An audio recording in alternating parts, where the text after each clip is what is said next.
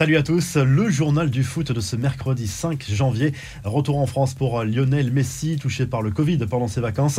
La star du PSG a été testé négatif cette fois et a pu quitter l'Argentine, direction la France. Le journal El Littoral a capté les images de la montée dans l'avion de l'international argentin qui va reprendre l'entraînement avant le choc contre l'Olympique lyonnais. Ce sera dimanche. Erling Haaland va-t-il finalement rejoindre le Barça l'été prochain Selon la presse espagnole, il existerait un pacte entre l'entourage du joueur, notamment Mino Raiola, son agent, et le FC Barcelone. En clair, si le club catalan parvient à réunir l'argent nécessaire pour lui offrir le contrat qu'il souhaite, alors Haaland rejoindra la Catalogne l'été prochain.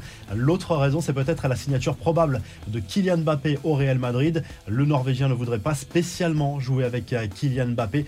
Peut-être une histoire d'ego et selon Marca, la guerre est lancée entre le Barça et le Real Madrid dans ce dossier. Johan Laporta veut absolument éviter que l'international norvégien rejoigne le Real Madrid, qu'il estime déjà bien armé offensivement.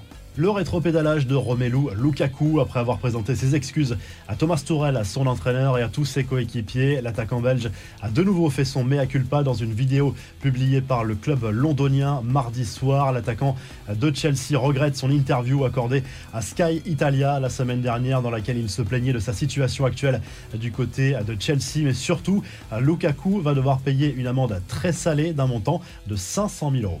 Les infos en bref, le tirage au sort des huitièmes de finale de la Coupe de France. Le PSG a hérité de l'OGC Nice. Marseille jouera également à domicile contre Montpellier, alors que Lens, tombeur de Lille au but mardi soir dans le derby du Nord, affrontera l'AS Monaco. On vous laisse découvrir l'ensemble des huitièmes de finale qui se joueront les 29 et 30 janvier prochains. J-4 avant le coup d'envoi de la Coupe d'Afrique des Nations 2022. La CAF a décidé de fixer des jauges à 60% pour les stades qui vont accueillir cette compétition mais il y a une exception pour le Cameroun, le pays organisateur, qui pourra jouer avec une jauge à 80%. Enfin, Benjamin Mendy, transféré dans l'une des pires prisons d'Angleterre. Le Sun l'a décrit comme l'une des plus violentes euh, du pays. Le joueur qui est, on le rappelle, accusé par sept jeunes femmes de faits très graves, son procès devrait avoir lieu l'été prochain. La revue de presse, le journal L'équipe revient sur cette qualification de lance pour les huitièmes de finale de la Coupe de France aux dépens du LOSC battu au tir au but. Fofana a répondu au doublé d'Onana pour les Lillois.